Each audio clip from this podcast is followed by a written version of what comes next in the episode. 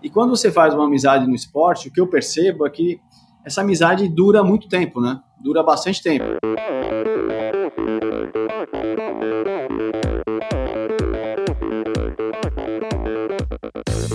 Olá pessoal, aqui quem fala é Renata Falzoni. Olá, eu sou Tim Don. Eu sou Jaque Mourão. Olá, eu sou João Paulo Diniz. Eu sou Adriana Silva. Oi, eu sou Mauro Ribeiro. E, e esse, esse é o Endorfina Podcast. Podcast. Valeu, até mais.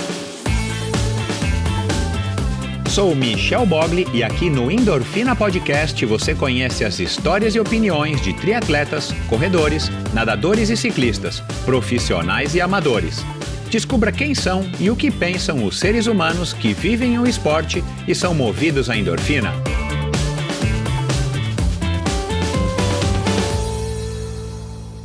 Olá, seja bem-vindo a mais um episódio do Endorfina Podcast. Esse e todos os episódios são editados pela produtora Pulsante. Siga arroba produtora Pulsante no Instagram. Bom, antes de falar aqui do, do episódio de hoje com o Fernando Castanho, quero aqui agradecer a todo mundo aí que está repercutindo os últimos episódios. A audiência é, tem sido muito bacana, a interação com você que tem ouvido e curtido os episódios mais recentes, não somente os mais recentes, mas sempre tem gente descobrindo endorfina, isso para mim é um, é um prazer. Mas agora, nos últimos episódios, talvez uma audiência mais nova, um pessoal aí que está descobrindo endorfina, tem entrado em contato comigo, principalmente através do Instagram. Então eu quero agradecer a todos vocês que curtiram aí o episódio da semana passada com a Isa Chiapini, o episódio com a Isa Rodrigues faz umas três semanas, o episódio é, com o Rafa Avelar, o episódio com o Zé Pupo, é, quem mais? Bom, todo mundo aí que está curtindo esses mais recentes episódios do Endorfina Podcast.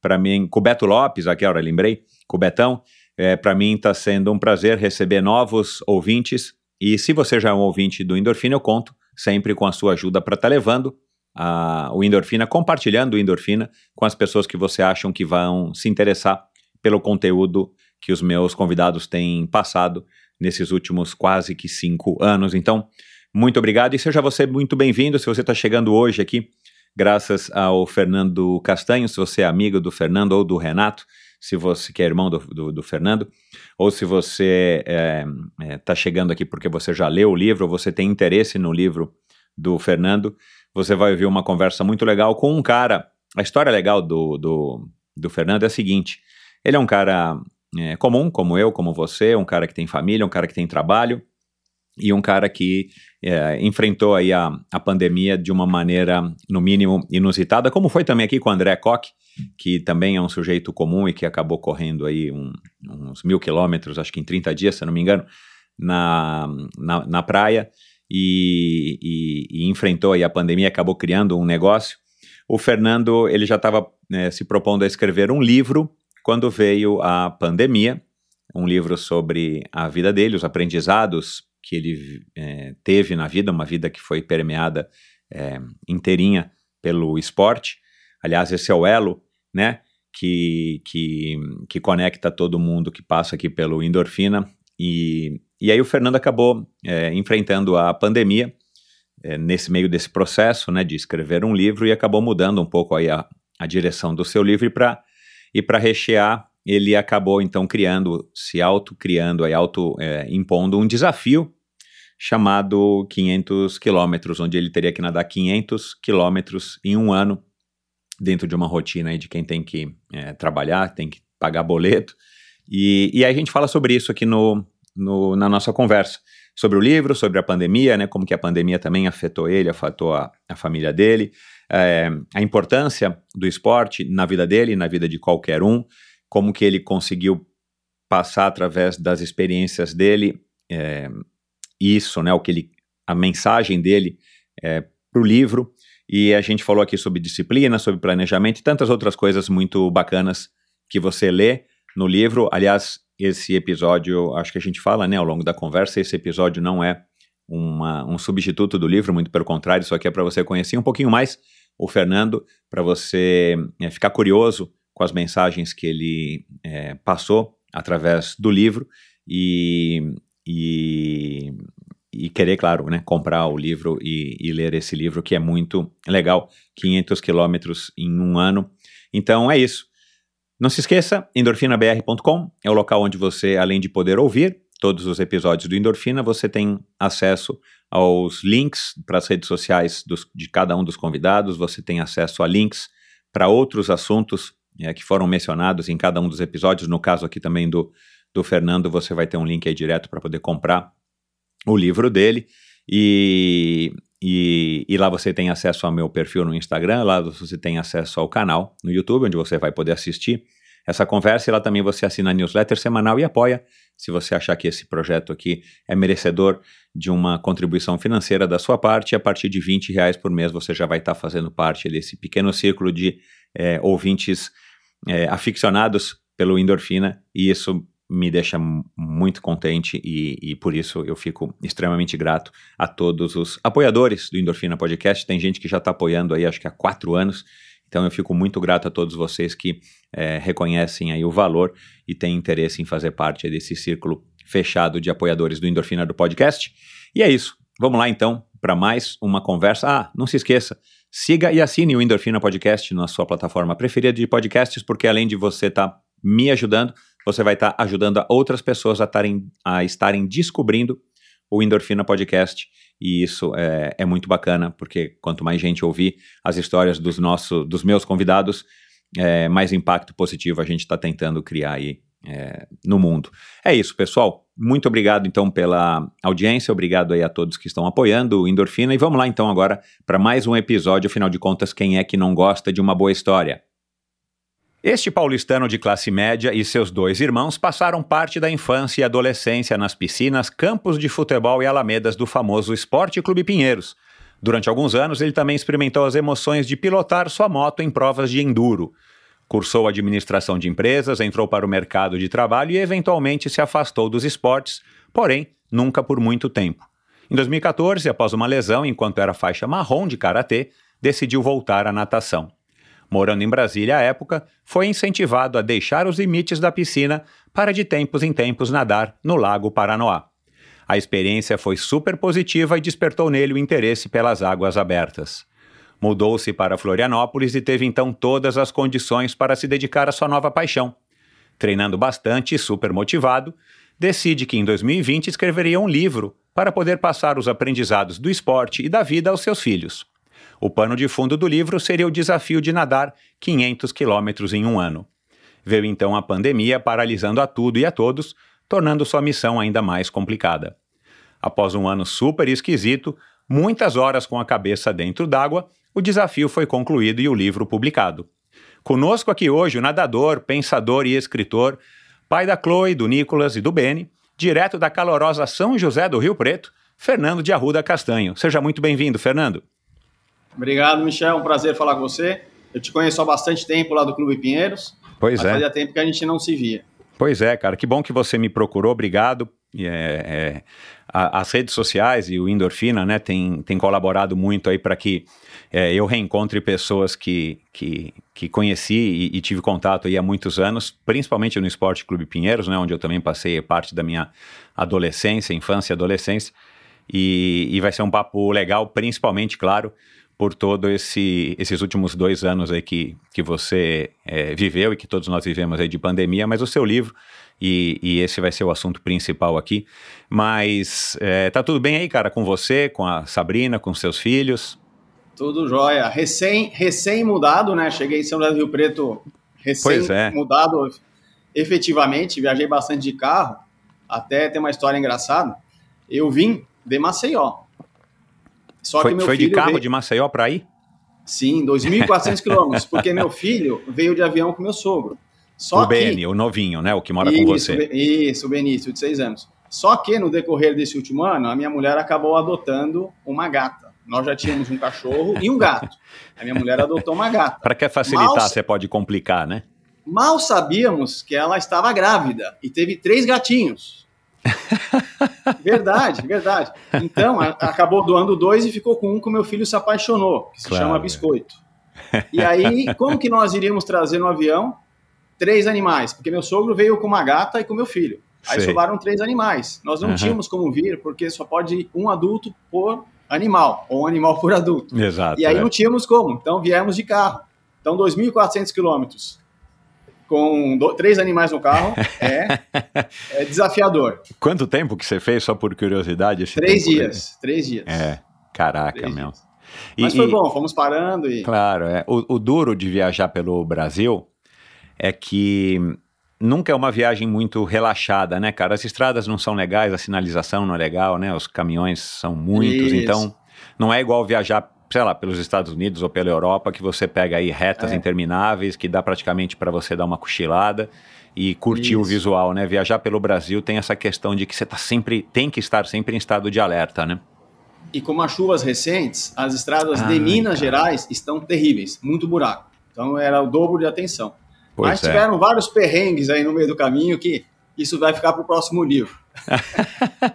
Cara, é, a hora que esse episódio que for ao ar, é, já vai ter ido ao ar um episódio que eu gravei essa semana com o cara que veio, é, que, que atravessou o Brasil pedalando de bicicleta, Fernando Zogaib. É, depois houve, porque co coincidentemente você está falando aí de uma viagem de carro de dois mil e poucos quilômetros, ele viajou 10.162 de bicicleta, cara. E ele mesmo falou, Caramba. né? Assim, é complicado, porque as estradas são mal, mal conservadas. Isso foi em 2000 e 2019, se eu não me engano.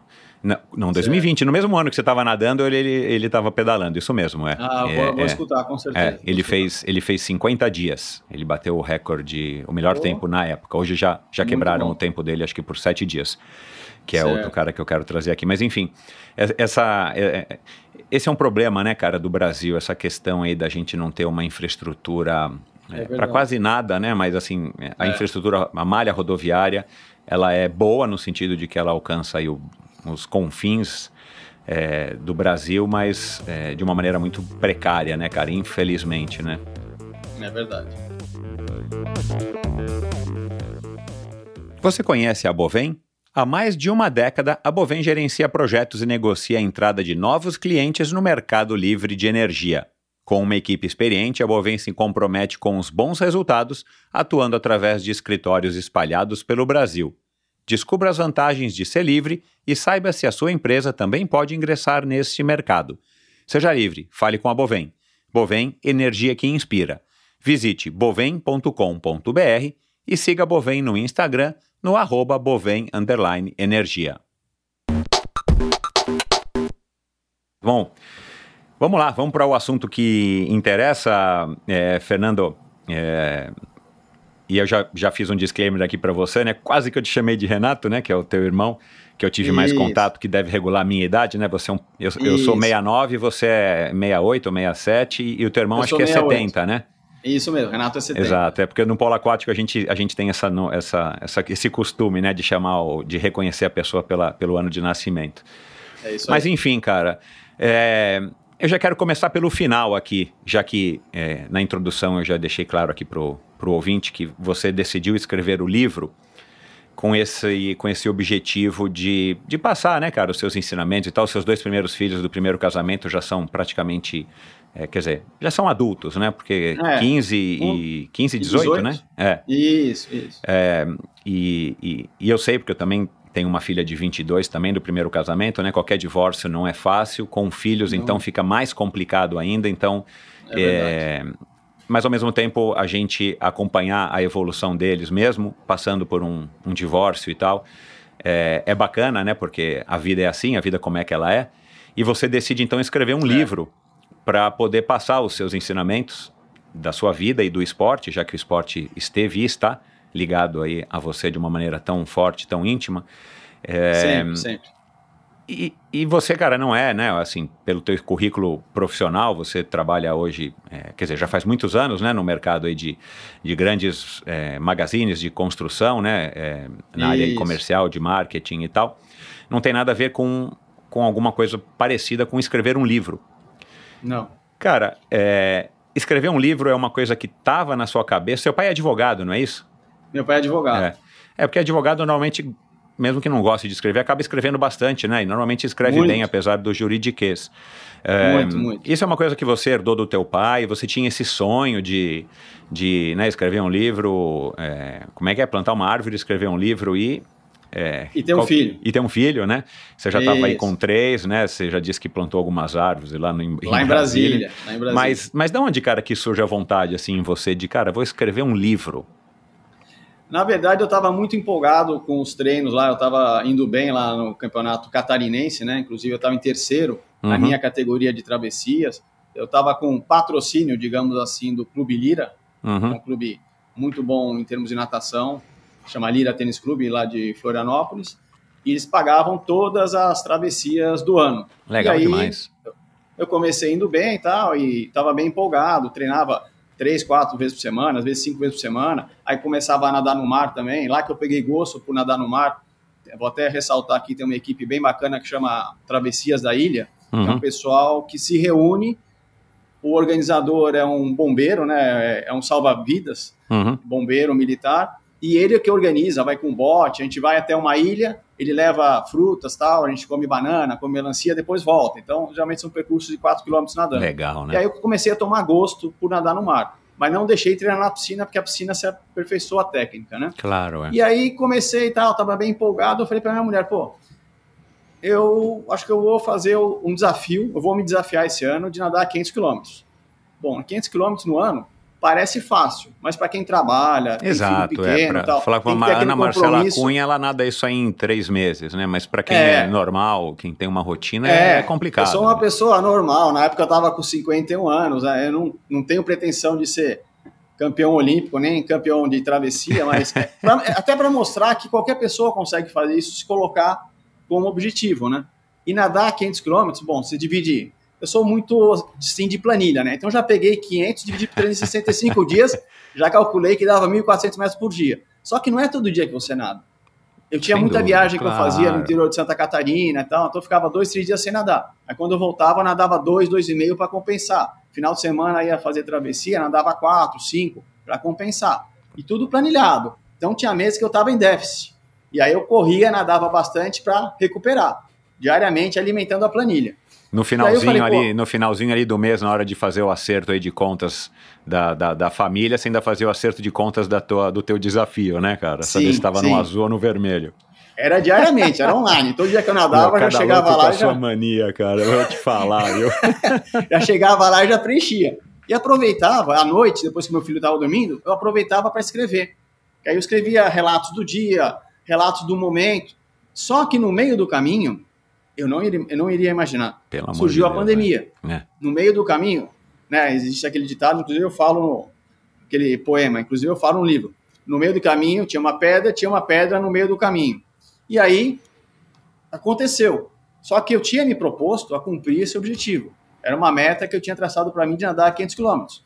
Eu cheguei a nadar, Michel, mais de 50 quilômetros amarrado. Numa piscina Porque no meu- pequenininha. É, no meu prédio, uma piscina de 10 metros. É, durante o caraca, inverno. meu. Gelada, mas gelada, gelada, porque não tinha aquecimento. Lá em Florianópolis, no inverno, eu descia com touca, uma touca de neoprene, grossa, eu tive que comprar, porque a cabeça começava a latejar. E eu tinha feito, quando começou a fechar a piscina, começou a fechar a mar, eu não tinha onde nadar. Aí eu conversei com a síndica do meu prédio. Obrigado, Vildes. Abraço. Conversei Boa, com ela. cara? Porque não é todo meu. Aqui no meu prédio não tem piscina, mas, meu, não dava pra usar nem o banquinho lá pra ficar esperando o Uber na, na, na- na portaria, não dava pra usar. Conversei com ela, expliquei que eu estava em terceiro no Campeonato Catarinense, que eu não poderia parar, que eu não saberia quando eu ia voltar. Falou, tudo bem, mas nada antes das sete. Beleza, a piscina era É, um pouco distante ótimo. assim. Antes das sete já estava na água, direto nadando. Antes, um pouquinho antes de fechar o clube, eu falei, deixa eu pegar meu tempo aqui. Aí eu peguei meu tempo, ah, 200 metros, eu calculei 3,30, vai, nadando tranquilo. 500 metros, deixa eu roubar para mais, 10 minutos. E aí eu me baseava Claro, nisso. é, eu falava, tem isso. eu apertava o cronômetro, 3h30, espetava o alarme, pô, já nadei 200. E aí eu fazia séries de 200 e séries de 500 na piscina amarrado. Com isso eu consegui me, me coordenar tal para nadar pelo menos 3, 4 vezes por semana nessa forma. Foi Uhum. muito bom, porque ficou dois meses o clube fechado, imagina dois meses sem nadar. E aí eu tinha esse meu compromisso pessoal, não era com ninguém, era comigo mesmo que eu ia fazer. E aí eu relato isso no livro, é bem bacana também. E tem ó, diversas outras oportunidades de travessias que eu fiz também, que eu relato, diversas ilhas que eu fui nadando e voltei nadando. Uhum. Tem relatos aí que eu vi um monte de, de mini, mini arraias, assim, embaixo de mim, que é a, na praia do Campeche, lá em Floripa. É uma praia muito bonita, assim, a água é bem cristalina. Pois é. Então, não sei se alguma... Era época de reprodução das arraias, então tem um monte de arraia pequenininha, assim, eu nadando por cima. Uhum. É bem, eu imagino que no começo do ano, ou né, no final de 2019, quando você começou a matutar isso na tua cabeça, porque você decidiu de fato, acho que no dia 2 de janeiro dar o início dois, né, a essa, de janeiro. essa trajetória do livro e a natação. Você isso. deveria ter planejado, eu imagino, você deve ter planejado, que você ia participar da, do campeonato tal, da travessia tal, sei lá, né? Sim. Que iam ser é, mini metas ou metas é, intermediárias para te ajudar a cumprir os 500 quilômetros. Quando veio a Sim. pandemia, você em nenhum momento pensou, cara, putz, tá tudo tão. Porque hoje a gente fala da pandemia. No passado, embora né, ela ainda esteja aqui, eu já estou sabendo que, inclusive, é. campeonatos, os campeonatos mundiais de natação, então, estão todos postergados já para 2023, né? Não vai ter nem esse ano. Ouvi agora Caramba. recentemente o Bruno Fratos falando e a própria Ana Marcela. Mas a gente fala, assim, desse auge da pandemia, quando a gente não sabia o que, que era, a gente é. fala no passado. Você não pensou em tipo assim, cara, tudo bem, o que eu nadei, nadei, e o livro já está começando a ser escrito, eu vou esperar passar a pandemia para voltar a ter uma situação onde eu não precise, né, nadar amarrado, ou não precise passar. Eu passei um ano sem nadar, né? Eu fui. Um ano não, passei dez meses sem nadar porque o clube fechou e eu, eu não tenho piscina no meu prédio, né? É. Mas simplesmente, como quase todo mundo fez, né? Tipo, quem podia falou, cara, deixa eu parar, deixa eu cuidar da minha saúde, da saúde da minha família e a hora que der eu volto, né? Nem, não passou isso pela tua cabeça de falar, cara, calma, vou dar uma pausa aqui e eu, eu recomeço, sei lá. A gente achou que a pandemia fosse passar em alguns meses, né? É, a gente imaginou. Mas não passou, viu? Eu sou, eu sou uma pessoa que gosta muito de desafios, né? Uhum. Aí eu falei, bom, plano A não dá, deixa eu pensar no plano B, plano C. Então eu já estava pensando como que eu iria fazer. E aí acabou dando certo o plano B, que foi a primeira opção de nadar amarrado. E sabia que nadar amarrado é uma boa experiência, porque quando você nada amarrado, o próprio balanço da água, que você está nadando no mesmo lugar, uhum. gera uma certa instabilidade assim na água, a água não fica lisinha igual uma piscina. É, ainda mais uma piscininha pequena, né? Você tem que fazer mais força e você tem que pegar um ritmo bom. E a hora que você puxa a água, você faz bastante força também. Eu senti que depois desses dois meses nadando, quando eu voltei a nadar, nossa, foi uma satisfação muito grande. Quando eu voltei a nadar na piscina, eu vi que eu tava, eu vi que eu tava mais forte. Eu estava mais forte. E eu te falo que psicologicamente foi muito importante para mim nadar durante a pandemia. Porque no livro eu relato, né? Tem vários perrengues aí empresariais também claro. que ocorreram comigo ao longo do, ao longo do ano 2020, a pandemia. Eu e minha esposa tínhamos quatro lojas de calçados femininos em Florianópolis. E ah, tem uma é série verdade, de é. assim, situações econômicas aí que se complicaram. Uhum. Então, a natação funcionou comigo como uma uma terapia, né? Isso é. Uma terapia, é isso mesmo. Eu já escutei várias pessoas falando, inclusive nos podcasts, realmente eu preciso, sempre precisei praticar um esporte para me desestressar. Exato, e a é. natação é. realmente foi muito importante nesse sentido e ter uma meta foi essencial para conseguir levar um ano de uma forma mais leve. Exato. Por é. sinal, é. por sinal, a minha esposa pegou Covid, meu filho pegou Covid em julho de 2020, eu não peguei. Uau. Depois, recentemente, Lá em Maceió, alguns colegas pegaram, nós fomos viajar até Teresina num avião pequeno, cabia cinco pessoas. Das cinco, três voltaram com Covid. Um avião pequenininho, só cabe cinco uh -huh, pessoas. Uh -huh. Aí, na volta, todo mundo foi fazer exame. Três tinham pego, eu não peguei, um outro colega que já havia pego também no passado não pegou. Então, a natação me ajudou muito a fortalecer meu sistema imunológico, com Sem certeza. dúvida, claro. Bem ou eu mal, você brinco. tomando um solzinho, né, uma radiação UV, isso também ajuda, né? É, eu até brinco que a piscina que eu nadava lá em Floripa tinha ozônio, né? É, o tratamento da água não era cloro, era ozônio. Ah, eu sei. Então ozônio também deve ter ajudado matar... Você é sangue A, tipo A? Sou, sou A mais. A mais é, cara, é, eu também sou A mais. É, eu não sei se eu li isso em algum lugar, alguém me falou, mas parece que as pessoas com sangue é, A, do tipo A, acho que são menos propensas, não sei porquê. Cara, aqui em casa, nós três somos A, Nós não pegamos e assim, tipo, a minha filha mais velha veio aqui, ficou abraçando a gente, beijando a minha filha mais nova e tal, não sei o quê. Meu, ah, pai, tô com Covid. Meu, meu, que dizer ah. que você ah. tinha feito o exame. Não pegamos. Aí minha sogra pegou, meu cunhado pegou, cara, abraçando, beijando, pegando, né? Meu, ninguém pegou. Por sorte, agora, na verdade, eu tô até querendo pegar, cara, essa Omicron, claro, né? É, que não tenha nenhum sintoma. Eu não sei se eu, se eu já tive Covid, eu nunca fiz esse teste, né, para saber eu se eu já tive contato. É. Mas porque, cara, tá todo mundo dizendo agora, no começo de 2022, que a gente invariavelmente vai pegar, né? Vai, vai contrair. Pode ser que a gente sofra mais, sofra menos ou não sofra. Porque, cara, tá uma paranoia, né? Hoje, ainda no jornal, tá saindo notícia já da Europa, acho que a Israel, sei lá, dando a quarta dose, a Inglaterra, não sei. E isso, o Brasil já já vai também ter isso, quer dizer. Mas vamos lá, cara, deixa o Covid. Agora me diz uma coisa, meu. O o ano de 2020 foi complicado mesmo para todo mundo, né, cara? E, e, e não tem como alguém falar que, que não foi, porque nunca havia, ninguém havia vivido algo, né? Ninguém, nenhum ser humano vivo, ou quase nenhum, né? Um, um pequeno percentual de centenários que já tinha passado por alguma coisa parecida, mas via de regra ninguém tinha passado por isso. Você, você saiu é, bem disso depois do desafio e, claro, essa empolgação toda do livro. Aí vocês se desfizeram das lojas, né? Você começou de novo a trabalhar no mercado de, de, de desses magazines de construção e tal.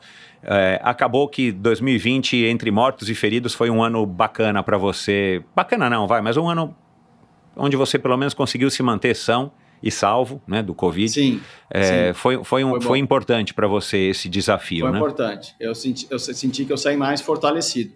Uhum. Até no livro, é um livro que, na verdade, eu nunca vi um livro assim, tá? Eu escrevi sem saber também.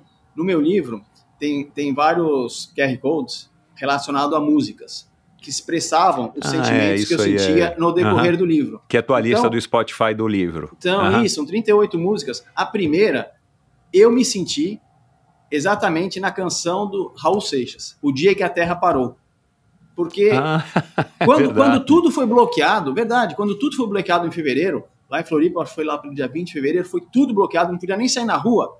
Eu estava no meu condomínio, que era um condomínio legal, que tinha quadra, tinha quadra de futebol, tinha piscina, tinha um pomar. Mesmo assim, eu me senti bloqueado o dia que a Terra parou. Aí eu falei, pô, essa música é legal, essa música tem a ver com o que eu estou sentindo no momento. Aí eu escrevi ela, na verdade eu copiei a letra dela, tá no livro e tem o, o QR Code para quem quiser ouvir, clicar quem quiser ouvir. e ouvir. E tem diversas músicas, como eu eu gosto muito de escutar música e prestar atenção na letra. Uhum. Então eu falo inglês, tal, assim que eu terminei a faculdade, eu estudei um tempinho na Inglaterra. Então eu capto bem toda a letra das músicas.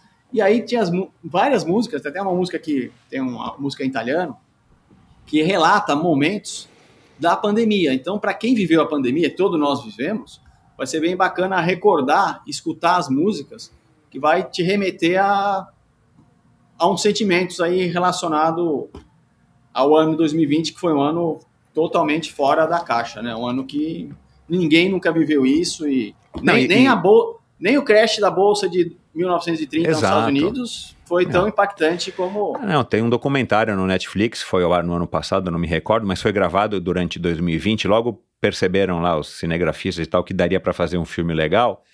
Cara, eles mostrando o planeta inclusive as grandes cidades, é, durante o auge da pandemia. Então, assim, as ruas desertas, né? Como é eu que os vi, animais começaram a invadir, eu não lembro agora o nome. Cara, é uma coisa que a gente vai se lembrar bizarro, né? Mas assim, a gente, porque você se lembra, sei lá, do dia do nascimento dos teus filhos, de, de, de coisas importantes para você. Mas Isso. uma lembrança coletiva, esse vai ser tipo 2011, é, é, setembro de 2001, né? Não, 2011, né? 2000, é, 2011. É, do... é, 2011, do, do... Não, não foi 2011, cara. Não, que ano foi que foi antes, o foi atentado? Antes. Nossa senhora, é, não tô... É. Enfim, é, é, 2001. Eu sei que foi 11, 11 de setembro. Não, 11, 11 de setembro, é de 2001, foi 2001. Isso, porque foi logo depois aí. do... Enfim, minha filha era novinha e, e, ainda teve aquela história do ano 2000 que o mundo ia acabar, que ia ter um, o bug do é. milênio, lembra, meu? Aí, de repente, em Lembro. setembro, o mundo para e, cara, eu lembro direitinho onde é que eu tava, né? É, agora a pandemia foi muito mais marcante e a gente vai lembrar não de um dia, de um momento, mas a gente vai lembrar de um ano, o que, que não aconteceu, o que, que aconteceu nesse ano que já parece muito distante de 2020.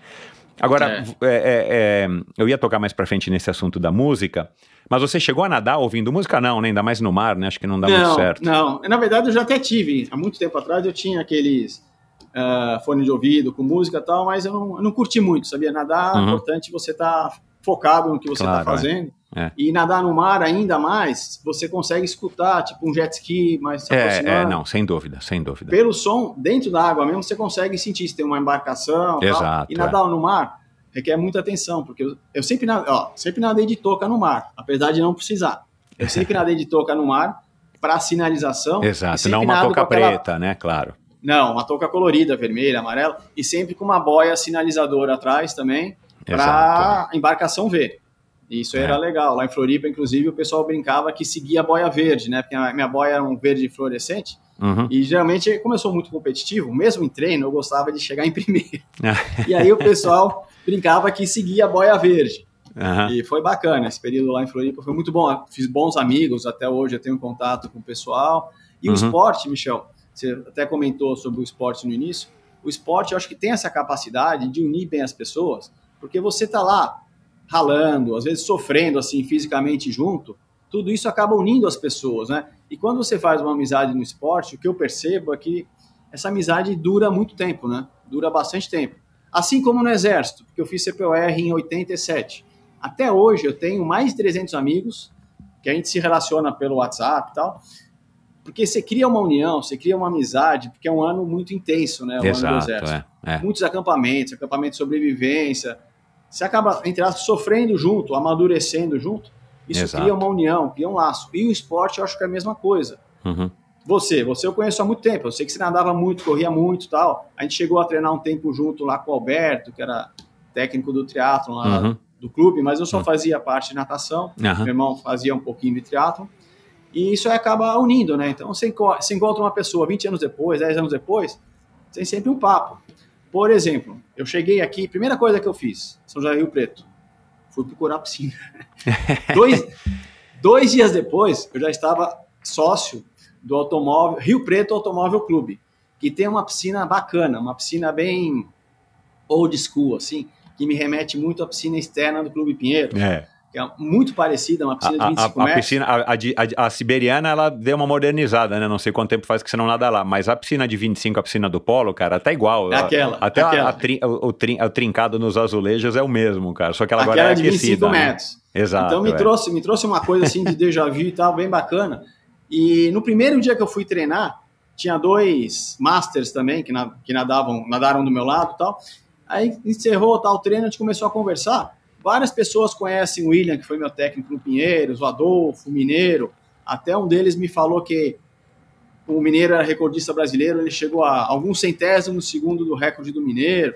Então você acaba já tendo uma, um assunto, né? E acaba criando já uma amizade rápida, assim. É bem bacana esse relacionamento com o esporte. O esporte é, eu sempre esporte, fiz, né? Sempre fiz. Eu até te falei que eu era, eu, eu fui da seleção de futebol do Clube Pinheiros. Uhum. Natação, eu te confesso que eu nunca fui assim campeão brasileiro, campeão paulista. Eu treinava para tentar pegar os índices para poder competir, uhum. mas nunca fui um destaque. Mas eu sempre gostei.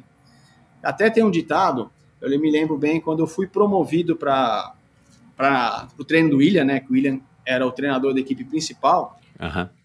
Eu treinava com uma equipe secundária, digamos assim. Aí eu fui treinar com o William, que era o cara fera lá. Claro. Aí meu pai me falou, né?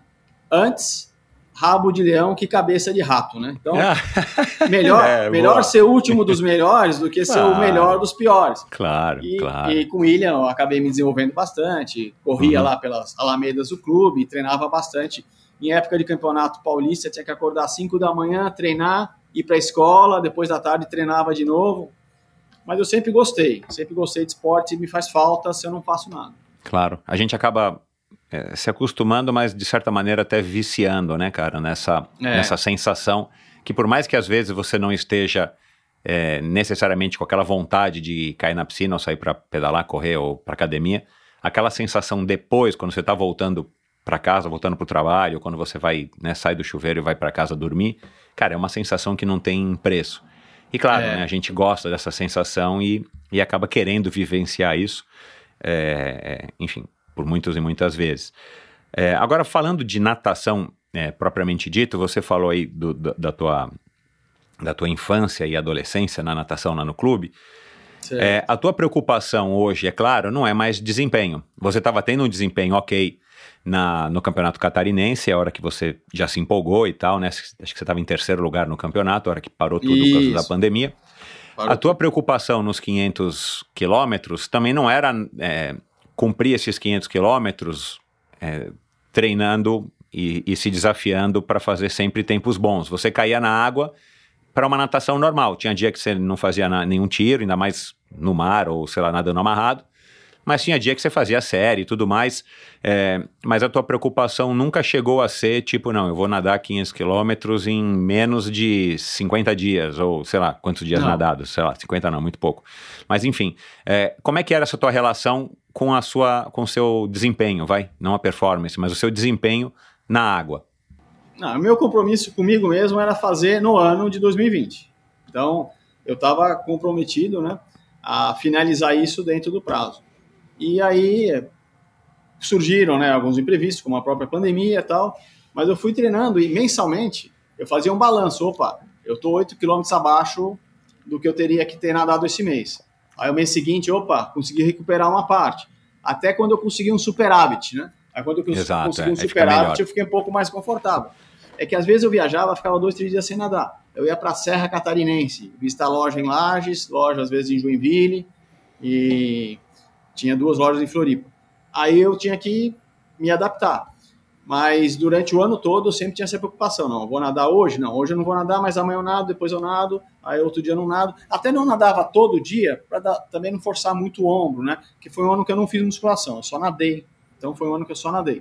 Uhum. Aliás, dois anos que eu só nadei, né? 2020 eu só nadei e 2021 eu só nadei. Só que em uhum. 2021 eu só nadei no mar. Em 2020 eu nadava muito em piscina, eu treinava, né?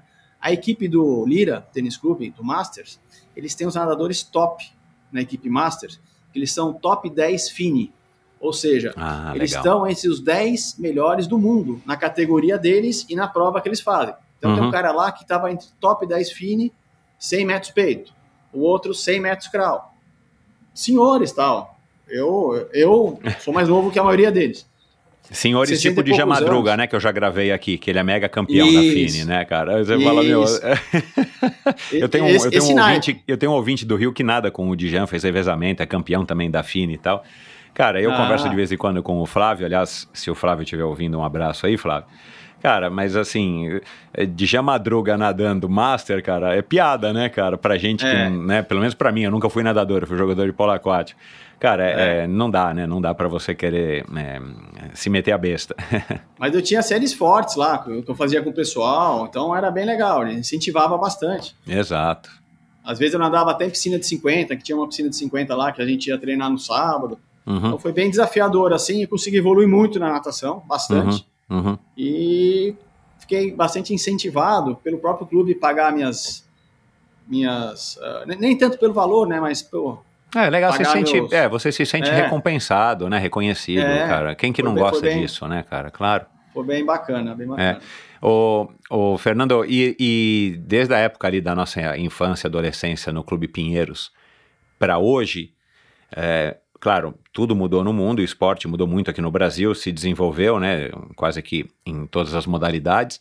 E a gente não tinha, pelo menos não era do nosso conhecimento, essa cena toda de, dessas, desses desafios e dessas maratonas é, aquáticas, né, cara? Porque é. É, eu não sei se você se lembra daquela época que tinha um, um, Na época era um senhor, né? Que ele devia ter menos da nossa idade hoje, mas a gente achava que era um senhor, que é o Edmundo Foschini. Não sei se você se lembra. Um, um bem eu, eu nadei com Eu nadei com o Fernando Foschini. Não sei se é parente, mas o Fernando Foschini não, acho foi que campeão não. brasileiro. Ele mora em João Pessoa já faz uns bons anos. Não, então não. E naquela época ele era um senhor bem magro. Assim, até que lembrava mais ou menos assim o Raul Seixas, com uma barbona e tal. Não, nariz assim afunilado. E ele nadava prova já de 100 quilômetros, de 200, de 300 quilômetros, descendo o rio abaixo e tal.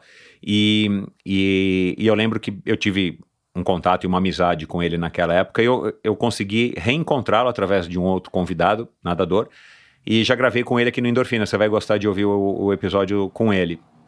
Inclusive o Igor de Souza, que também já teve no Endorfina, é, participou de algumas competições bem mais jovem do que o Edmundo, mas participou de algumas competições, inclusive uma foto que o Igor me mandou era o Edmundo no topo do pódio, acho que do ah. Campeonato Paulista de Águas Abertas ou de Maratonas Aquáticas, uma coisa que parece que não existe mais hoje, e, e o Igor de Souza em terceiro lugar, alguma coisa assim, mas garotinho. É, mas naquela época, de qualquer maneira, a gente não tinha nem no Clube Pinheiros, com exceção do Edmundo Foschini, conhecimento disso. E não era uma coisa popular, né? Não, é, não é. Como foi naquela época a maratona, né? As maratonas chegaram ao Brasil e tudo mais. Cara, hoje em dia isso é um, é um, é uma, é um fenômeno, né? É, tem a maratona, o Igor mesmo de Souza organiza não sei quantas provas aí do campeonato de maratonas aquáticas, tem a Poliana Okimoto e tem ilha, Volta da Ilha do Mel e tem né, o, o, Thiago Rebolo, que você disse que ouviu aí agora recentemente o episódio, é, Leme ao Pontal e tudo mais. Cara, é, é, é, um cenário super fértil como, como é o da corrida e como está se tornando do ciclismo. Então, é, surge, pelo que eu tenho percebido, cada vez mais pessoas tipo você, que se reencontram na, na, na, natação, que já tiveram contato, que já sabem nadar, que não tem o problema de nadar no mar. E de repente, cara, você encontra um terreno super fértil para desenvolver a tua saúde, a tua qualidade de vida, o teu lazer, uma viagem, né? Você consegue associar. Você já está você já está é, é, pensando nisso, por exemplo, para 2022, para 2023, de você começar a se desafiar até em desafios mais é, longos do que 3, 4, 5 quilômetros? Sim, sim, eu já estou pensando em fazer alguma coisa de 10 e já estou procurando aqui uma equipe da, em São José do Rio Preto que faça travessias também, já estou me inteirando aí com o pessoal. Ontem nadei de novo mais 2 mil e acabei conhecendo um cara que é técnico também, acabei trocando o telefone.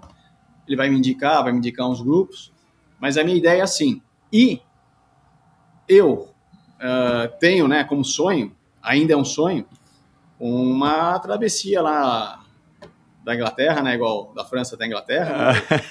A famosa lá que o Thiago ali. fez. Isso. Tem, tem um sonho, sei que é muito difícil, eu teria que ter um patrocínio para poder me dedicar, tal, mas tem um sonho em fazer essa. Quem sabe um dia fazer uma do Leme ao Pontal também. Mas eu tenho vontade e ambição de fazer alguns desafios maiores. Eu até brinquei com a minha mulher, se eu tiver um patrocínio, vou fazer um nível de mil quilômetros nadando. Não, não de 500 quilômetros, mas fazer de mil, porque é uhum. possível, mas você tem que dedicar muito tempo, né? Aí tem uma média de nadar 3 quilômetros por dia. Aí tem dia que você não nada, tem que nadar 5. Aí trabalhando é, o dia é, inteiro, é, com o filho é pequeno. É um desafio muito mais ousado do que o. Muito mais ousado, mais, mais do que mais. o dobro do que os 500 quilômetros, sem dúvida. É, né? muito mais ousado, mas aí já precisaria me dedicar de uma forma mais profissional. Mas realmente o canal da Mancha é um, um sonho que está guardado. Inclusive eu falo disso no livro, acabei pesquisando. Além do Thiago, tem um outro amigo que eu acabei fazendo virtualmente, ainda não conheço ele pessoalmente, que é o Alan. O Alan ah, Viana. Alan Viana, é. Fazer, vou gravar com ele, ele. já estamos agendados agora, não sei para quando. É. Ele vai fazer agora, hein? Esse ano ele vai fazer Isso. sempre naquela janela acho que é junho, julho, não sei. Isso. Ele é. vai fazer lá no canal da Mancha. Ele foi adiado, ele era para ele ter feito em 2020. Exato. Foi adiado devido à pandemia, ele vai fazer. Exato. Então, tenho essa vontade. Tudo bem a idade, mas a idade eu acho que não é tanto problema. Uma coisa que eu sinto, pô, eu não me sinto com 53 anos. Realmente eu não me sinto. Eu acho que o esporte também traz isso, né? Eu acho que você ganha pelo menos uns 20% aí de, de qualidade de tempo de vida, porque eu me acho com 35 anos, falando sério. É, eu não me sinto. É. Fisicamente, é. assim, Fisicamente, bem. mas principalmente psicologicamente, né, cara? Eu acho que também. o esporte, de alguma maneira, tem esse efeito na pessoa e eu me considero também. Só que eu já estou ao contrário. O meu corpo eu já acho que é mais de 55, 60. Mas a minha. mas a minha cabeça, eu tô com umas dorzinhas agora aqui do lado que estão me chateando, cara. Mas a minha cabeça, cara, não sei se de 35, mas é uma cabeça de 40, 40 e pouco. E, e, e eu acho que esse é, grande, é o grande barato do esporte, né, cara? E aí. É, o que eu queria é, voltar e ouvir da, da tua experiência, já que você, o, o Renato e o teu irmão é, foram Tudo, sócios Eduardo, do clube, são é. sócios do clube. Eduardo, né? Isso. Ele é advogado, não é isso? Ele é advogado. Ele seguiu a carreira do teu pai. Uh, e o Renato, o, o, Renato é um cinegrafista, cameraman, um piloto isso. aventureiro, né? Ele era um, aí, um é. rostinho bonitinho, carimbado ali da EXN, cara. Que pena que aquele canal. Aliás, o EXN não acabou, né? Mas ele migrou para um canal, sei lá, normal, né? De séries e filmes e tudo mais. É. é mas vamos lá. É, cara, co como o Esporte Clube Pinheiros, cara, é um oásis, né, cara, pra gente que tem e teve essa oportunidade de ter é contato, é né, cara? Porque eu estou experimentando isso com a minha filha, com outras, com a minha mulher atual, é, com amigos, pessoas que eu já trouxe aqui pro Endorfina, é, que foram, que são atletas do Clube Pinheiros e que foram atletas e que fizeram carreira no clube. Cara, como o Clube Pinheiros é de fato. E o Paineiras deve ser igual, o Paulistano e outros clubes é. aí pelo Nordeste ou pelo Brasil inteiro, aí no, no sul do país ou aí no interior. Mas é, como você fazer parte de um clube que favoreça o esporte, que tem essa atmosfera, e aí o Pinheiros talvez seja né, um destaque aí a nível brasileiro até mundial nesse sentido, como faz a diferença, né, cara? Porque é aquela história, você vai, você tá até meio desanimado, mas você vai pro clube, cara. O dia eu fui nadar às 6 horas da manhã, porque estava chovendo, e eu não gosto de nadar muito cedo. Uh, mas estava chovendo, não ia dar para pedalar, e eu falei, cara, quer saber? Eu vou lá pro clube nadar. Aí você vai, né, cara, com aquele jeito meio assim, tava friozinho e tal. Cara, você chega lá, cara, tipo, eu tive que dividir raia às 6h15 da manhã, né? E não com os nadadores mega super powers que estão nadando para competir no Maria Link. Com pessoas comuns, nadando bem ou mal, ou rápido ou devagar, mas, cara, pessoas que estão é. lá e que tiveram a mesma ideia que eu. Então, assim, isso já, isso já te favorece. Aí você, você vai subindo na, na, na piscina e você começa a ouvir as braçadas, e até é. apito da, da professora que dá aula lá para os masters. O próprio cheiro, né, da piscina já. Cara, você fala, meu, que preguiça, acabou a preguiça aqui na hora, vou nadar. E é, é, isso aí, né, cara? Aí você sai da piscina com aquela sensação de endorfina, que é uma maravilha, né, cara? Mas o Pinheiro se proporciona isso. Você também tem essa mesma sensação? Os teus irmãos têm, o, o Renato especialmente, né, que trabalha com isso, com, com, Sim, com essas todos, coisas de aventura todos meus irmãos, e tal. você ter uma ideia, todos meus irmãos nunca fumaram, né? Até pensando numa vida mais saudável, porque meu pai sempre fumou. Uhum. O meu pai, ele foi saltador do Clube Pinheiros, ele fazia saltos ornamentais, junto com o Fiore, o pai do, Sim, do Fiore. claro. Do, foi um grande saltador, meu pai Felipe. saltava junto e tal. O meu pai chegou a ser presidente do conselho do Clube Pinheiros. Ele foi aqualouco também? Foi, ele fazia, ele fazia ah. também. é, e meu pai também foi faixa preta de judô, tal, pelo Pinheiros, então ele sempre gostou muito do esporte e acabou transmitindo isso para os filhos. Tanto quando a gente fazia enduro, que eu te falei que eu tinha patrocínio, ele ia junto, ele participava junto. Na época, ele era mais velho, ele tinha uns 40 anos, eu tinha uns 15. é. E ele participava junto, participava junto, tá? sempre incentivou bastante a gente, foi bem bacana essa parte. E o clube, realmente, a atmosfera propiciava isso, né?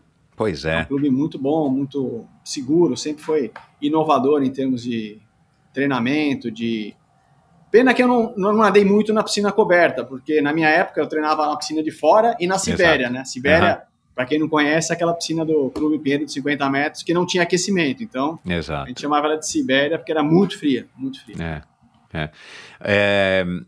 Cara, e, e, o que, que você procurou passar no livro, né? Você não precisa aqui agora abrir um capítulo do livro, mas assim, o que, que você já reconheceu e que você conseguiu passar para o livro é, já que o livro acabou se tornando um projeto muito maior do que simplesmente passar para os teus filhos os seus ensinamentos, você está compartilhando da mesma maneira que você está compartilhando um pouco aqui com, conosco.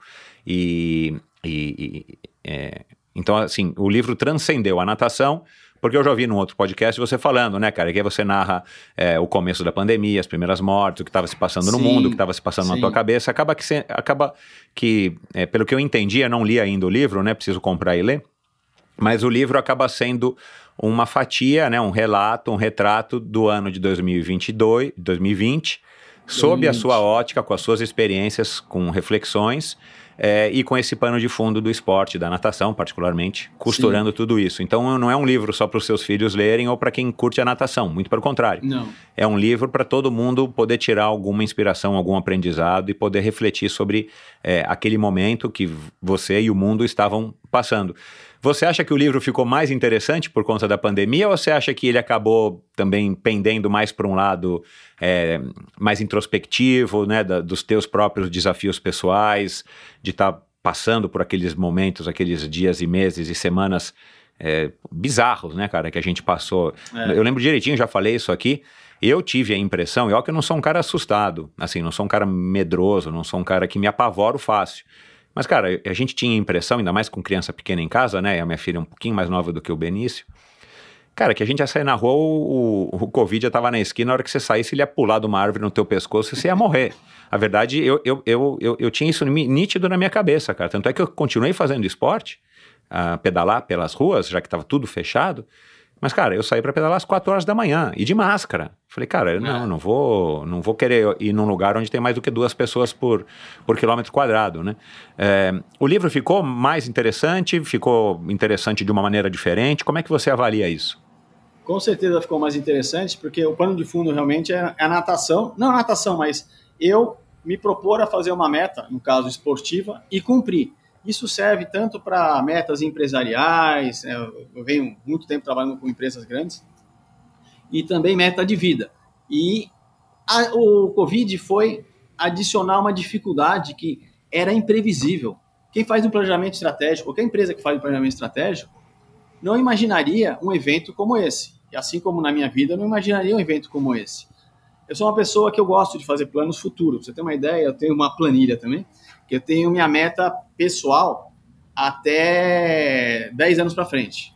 Porque Uau. eu trabalhei muito tempo, trabalhei muito tempo uh, isso em empresas, né? Então eu fazia para empresas planejamento de 5, 10 anos. Falei, bom, por que, que eu não faço para mim? Então eu adaptei o Balance Scorecard, que é uma metodologia bem conhecida uhum. para empresas, adaptei uhum. ao lado pessoal. E ficou tão bacana que uma vez eu fiz um curso de coaching em Brasília, aí expliquei para a coach que estava dando o curso, aí mostrei para ela, falou, pô, que bacana, passa para mim que eu quero fazer alguma coisa parecida com a minha vida. Que aí eu, eu dividi as quatro dimensões, pensando no meu lado pessoal, né? Família, a parte financeira, a parte de trabalho, a parte de saúde, eu transformei para o meu, e eu fiz esse planejamento. Só que quem imaginaria uma pandemia? Eu nem sabia é. o que era pandemia, a gente nunca tinha estudado esse termo. Exatamente, né? exato. É. E aí, o bacana do livro é que eu consegui cumprir, até com 15 dias de antecedência, até antes. Ah, do, eu ia perguntar. Uhum. Antes, antes do final do ano, eu fiz questão de comemorar isso nadando na Ilha do Francês, lá em Floripa. Quando eu rompi a barreira, eu te falo que eu chorei dentro do óculos de natação. Porque foi tão emocionante. Tomar um café. Foi tão Fica emocionante porque eu rompi os 500 quilômetros nadando lá em Floripa, em volta da Ilha do Francês, que é um lugar que eu treinava bastante, né? Uhum. E com 15 dias de antecedência tal. E, e, e, passou na minha cabeça um filme do ano todo. Então o óculos ficou embaçado, realmente. Eu tive que lavar o óculos porque dá uma emoção muito forte. Pô, eu uhum. sobrevivi, né? 2020, todo mundo pensava isso. E é, o simbolismo do ano de 2020 foi, foi muito forte, acho que para todo mundo, né, cara? Mesmo, infelizmente, as pessoas que tiveram de fato perdas irreparáveis, né?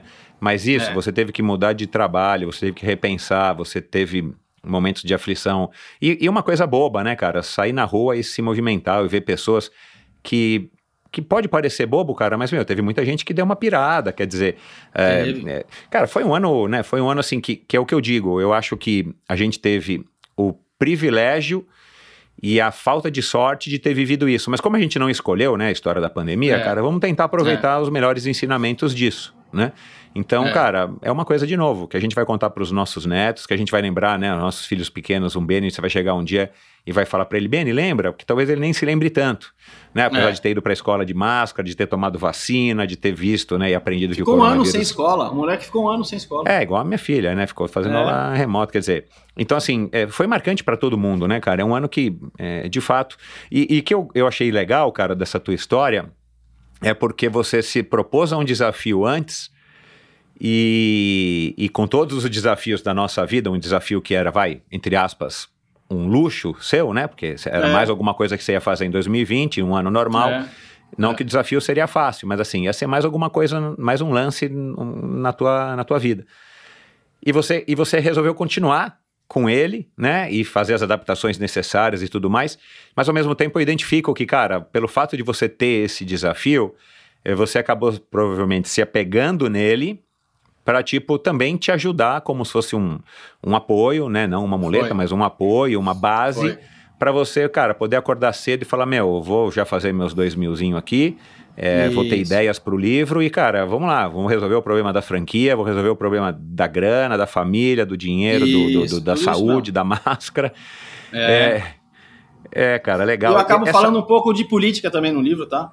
É, eu um lembro, é, você falou isso. Uhum. Mas não, não assim, muito defensor de lado ou uhum. outro lado, mas falando de política no mundo. Porque não tem como falar de Covid no Brasil sem envolver política, porque Exato, infelizmente é. no é Brasil... politizaram muito, no mundo inteiro, né, cara? Assim, foi é muito levado que, é. pro lado político.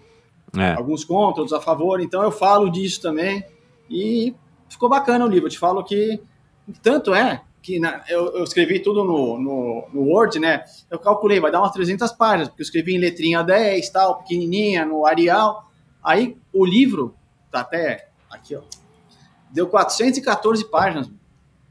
Caraca, isso porque na, isso porque eu fiz duas revisões e uma das revisões eu cortei algum aspecto político mais forte e tal que eu falei não, não vou falar tanto disso né, com essa ênfase porque às vezes é o que eu penso, mas não é o que todo mundo pensa. Então eu dei uma uhum. amenizada na parte política. Uhum. Hoje, né, já se passou aí um ano depois que você começou a, a preparar o livro, né? Porque o livro foi escrito em 2020. Você acabou de escrever o livro também, mais ou menos com o final do, do desafio. Você fez um ano, sim. né? Tipo, ó, vou terminar até dia 31 de dezembro de 2020. Sim, sim, sim. Né? A gente está agora falando aí de fevereiro para março de 2022. É, você já fez alguma revisão antes de publicá-lo e tal, como você acabou de falar e tal. É, mas enfim, hoje você provavelmente já sabe de cor o que tem aí no livro. Você é, atualizaria ele, embora ele tenha sido lançado em setembro, né? Ele é recente. Você já faria algum tipo de atualização? Não, não, não pelo que aconteceu, porque o livro acabou, né? Eu imagino que o livro tem uma cronologia também que termina em 2020. É, mas assim, você teria é, mudado ou você pensa em fazer uma reedição mudando alguma coisa, inserindo os aprendizados que por acaso tenham passado despercebido ali na hora de fazer o resumo do livro? Porque também outra coisa, né? Só um detalhe. Cara, você não é, não é aquela coisa de você é, tá nadando, que eu imagino que você tenha escrito o livro muito nadando, né? Durante a natação, você pensando e refletindo ainda mais na pandemia, né? Que você estava nadando em águas abertas ou em, em piscina e tal, amarrado. Mas aí você saía do, da, da, piscina, do, você chegava na areia e você anotava ou gravava um áudio no teu celular com reflexões para depois à noite ou no dia seguinte você passá-las para o papel. Como é que era? Como é que foi esse processo? Então, primeiro, é, se você é, acha que o livro saiu a contento ou você precisa ainda incluir coisas que você por acaso é, esqueceu, né, de colocar. Porque é uma coisa, a hora que a obra está pronta, né, cara, você vai remoendo aquilo, aí você começa a ter uma visão sobre aquilo que você já criou, não é uma coisa que você está criando, né? É. É, e depois disso, como é que era o processo, cara, de você juntar todas as ideias e colocar no papel a hora que você estava nadando? Eu imagino que você estava pensando muito nisso. Na verdade, eu não mudaria nada, não acrescentaria nem tiraria nada, porque realmente refletiu o que eu estava sentindo naquele momento, né? É, e é só quem viveu, né, Michel? Igual nós vivemos 2020, só quem viveu sabe o meu filho ou as crianças que vão nascer agora, eles vão ler isso na história, mas quem viveu sabe. Uhum. Eu até te falo que daria um bom roteiro para o livro, viu? Porque eu falo desde a primeira morte. Para um filme, para um filme. Isso, para um filme, desculpa, para um filme, porque já o livro está escrito. Uh, daria um bom roteiro para um filme. E porque eu relato desde a primeira morte no Brasil, desde a primeira morte na China, então o negócio eu não sabia que ia tomar essa proporção. Exato. eu relato é. o que eu sentia em relação a isso, as músicas refletem muito isso. Uma coisa que eu acho bacana é que a música é uma poesia que tem um som, né? Então, se você entende a letra da música, ela reflete muito o seu estado de espírito e pode te animar, pode até te colocar para baixo, mas é bem claro. bacana também esse envolvimento da música. Eu não sou músico, não toco nenhum instrumento, não tenho nenhuma aptidão, mas isso aí me fez refletir bastante. Então, não mudaria nada. Na verdade, eu até estou pensando na 500 km 2 ou eu já comecei a escrever, mas sem nenhuma pretensão também. E como que eu fazia? Você perguntou como que eu fazia? Depois que meu filho estava dormindo à noite, que a casa estava tranquila, minha mulher estava se preparando para dormir, eu ia para o computador e ficava lá uma, duas horas, refletindo sobre o dia, tudo que aconteceu no dia tal, e passando lá meu sentimento, o que, que eu estava pensando, fazia uma pesquisa também na internet o meu radar, né? O radar estava muito aberto para tudo que é. acontecia. É. Imagino. Relacionado à pandemia, relacionado à saúde, relacionado ao mundo e trazia também alguns insights, até algumas uh, histórias interessantes também que eu escutava. Que hoje em dia com o grupo do WhatsApp você recebe muita informação, né? LinkedIn e tal. E algumas histórias muito interessantes, algumas reflexões interessantes que eu recebia. Eu falei, não, vou inserir isso no livro que é bacana tal isso aqui para os meus filhos vai ser bom, e para quem lê também vai ser bom, porque no meio do livro já estava pensando em já editar para não só para meus filhos, para quem quisesse ler.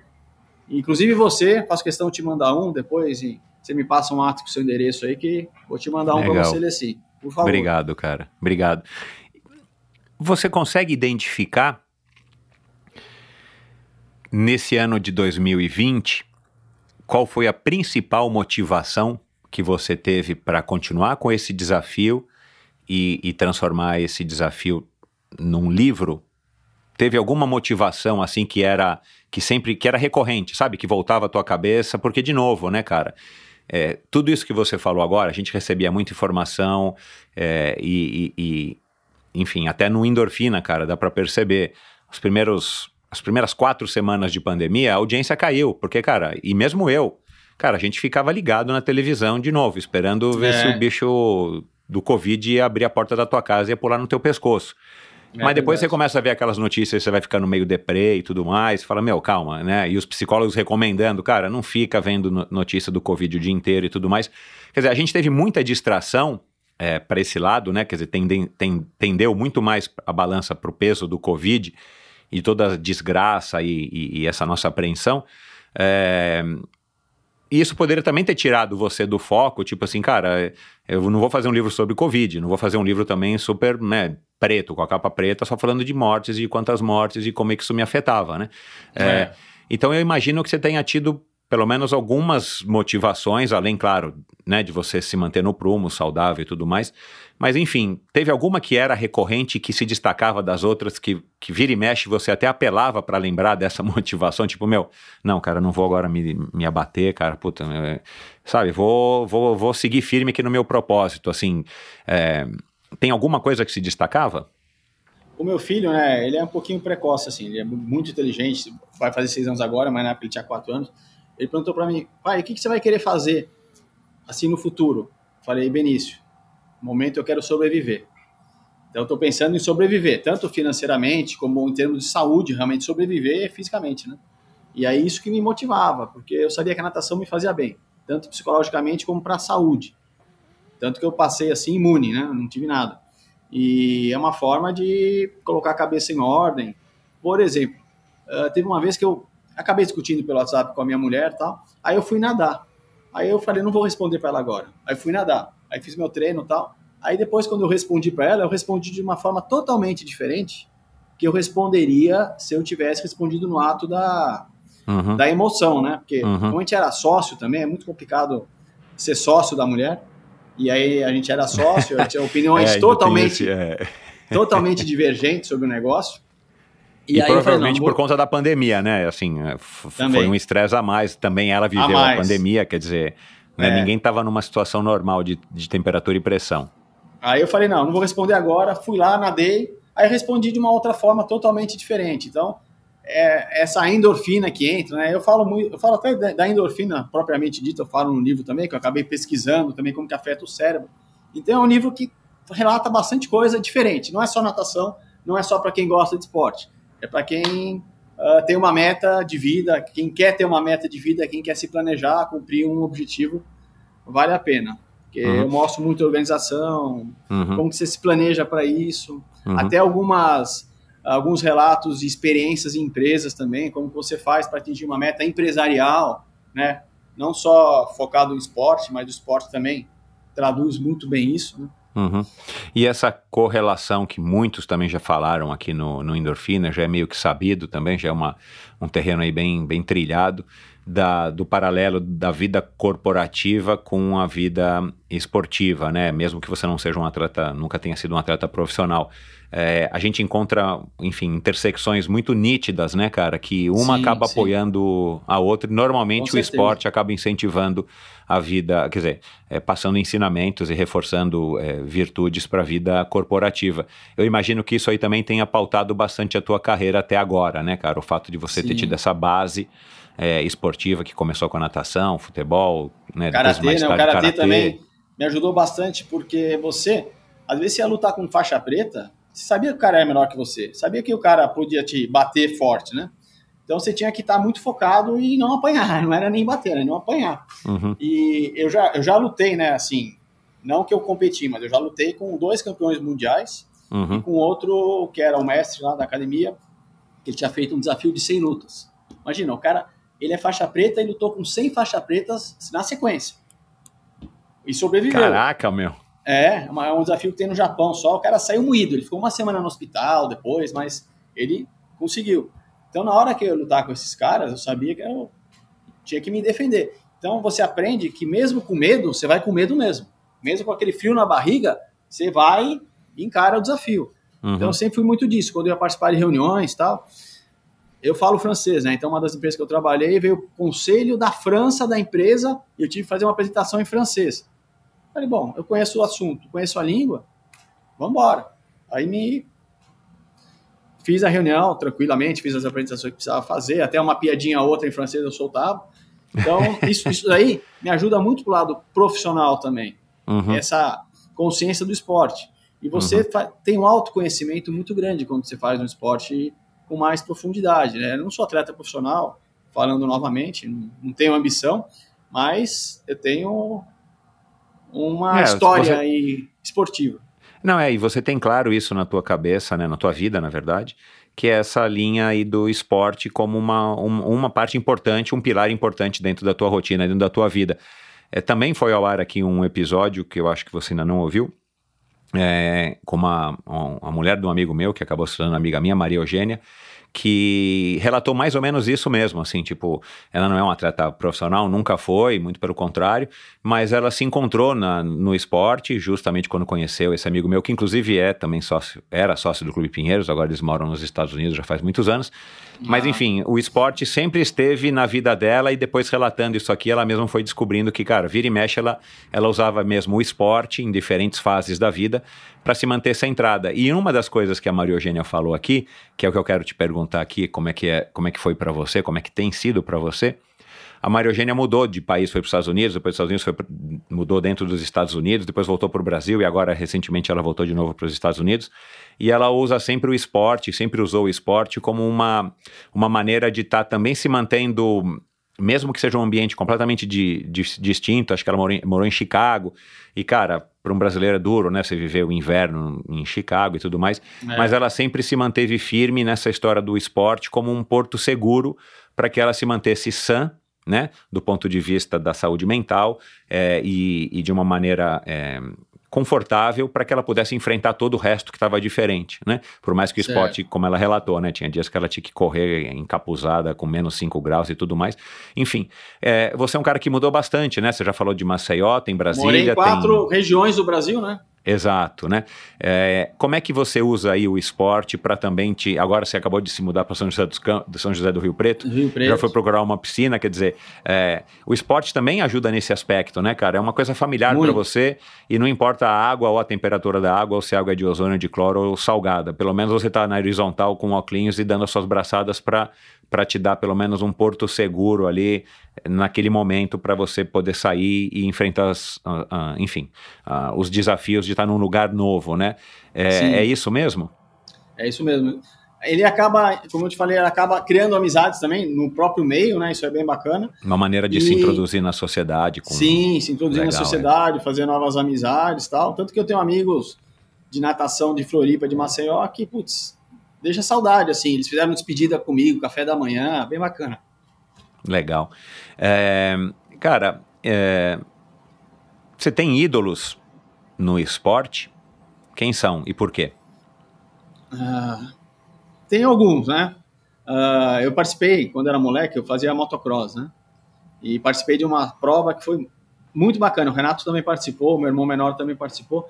Chamava uhum. Enduro das Praias. Uma ah, prova que era uma pista gigante, de 10 quilômetros que passava pelas dunas, passava na areia e passava no meio do mato.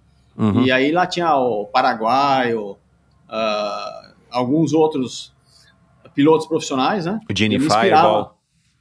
É, isso aí eu acho que não. Mas tinha, tinha, tinha outros pilotos profissionais e era uma inspiração.